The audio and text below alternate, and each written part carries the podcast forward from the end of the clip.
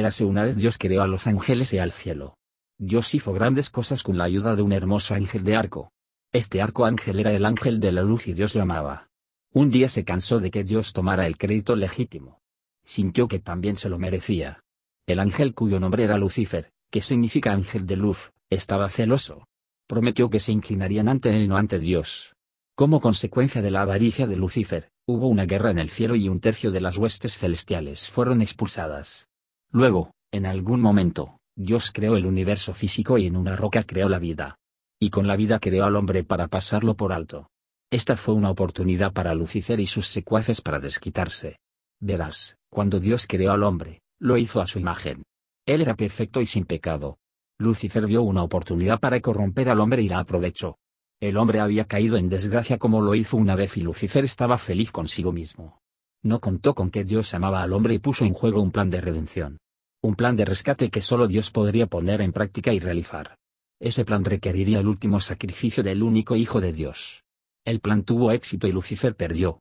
Hoy la gente no pone eso en su perspectiva adecuada. Los israelitas en el desierto solo se quejarían y se preocuparían por el próximo obstáculo y se preocuparían por cómo Dios completaría una tarea aparentemente imposible. Olvidarían los milagros que Dios hizo en el pasado. Eso parece ser parte de la condición humana, memoria a corto plazo. Lo único que preocupa al hombre hoy en día es el fin del mundo. Es algo digno de ver, pero muchos olvidan lo que Dios ha hecho en el pasado. Muchas personas le tienen miedo y quieren saber de qué se trata. Para los cristianos es una ocasión alegre y para los paganos no lo es.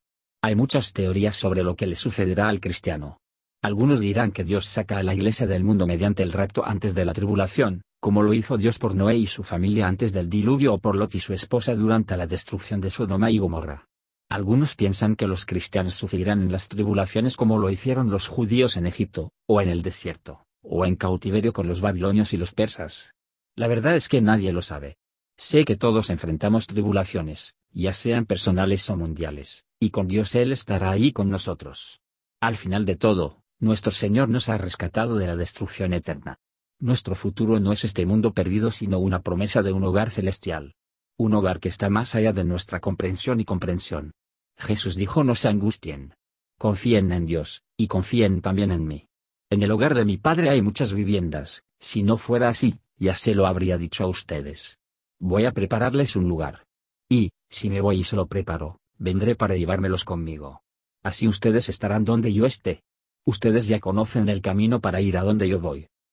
Gracias por escuchar y si te gustó esto, suscríbete y considera darle me gusta a mi página de Facebook y únete a mi grupo Jesús Answers Prayer.